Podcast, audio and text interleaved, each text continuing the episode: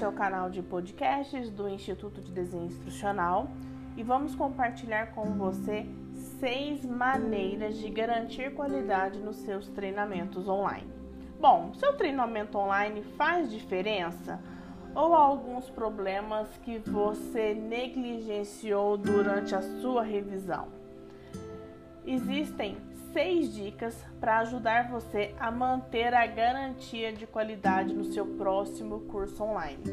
A primeira delas são revisões de mesa redonda. Envolva todos nas rodadas de revisão, em vez de fazer escolhas individuais. Os olhos de outras pessoas, elas são capazes de identificar problemas que você não identificou e além disso oferecer sugestões que sejam úteis. A segunda dica é sempre analisar os relatórios e as pesquisas que foram realizadas com os alunos durante ou ao final do curso.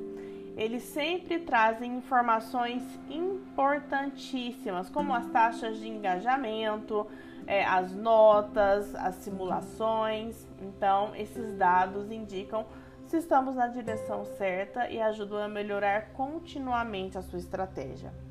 A terceira dica é, tem a ver com mídia social, com você criar pré-visualizações de mídia social.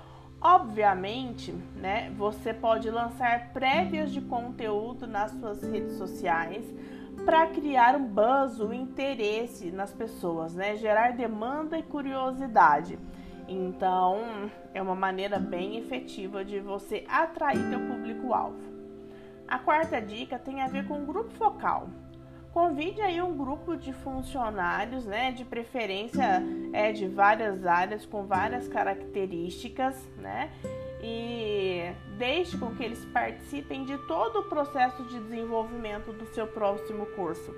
Assim você poderá entender de maneira mais aproximada as suas as expectativas né, dos seus alunos, como eles querem ver o conteúdo, qual tipo de conteúdo, em qual momento, e você com certeza vai poder se concentrar aí nas falhas e entregar uma experiência é, mais centrada no usuário. A quinta dica é reavaliar sempre os seus objetivos. Né? Os testes de garantia de qualidade podem revelar que há problemas no escopo, não no design. Então, uma olhadinha nos objetivos de aprendizagem é sempre relevante e direcionador.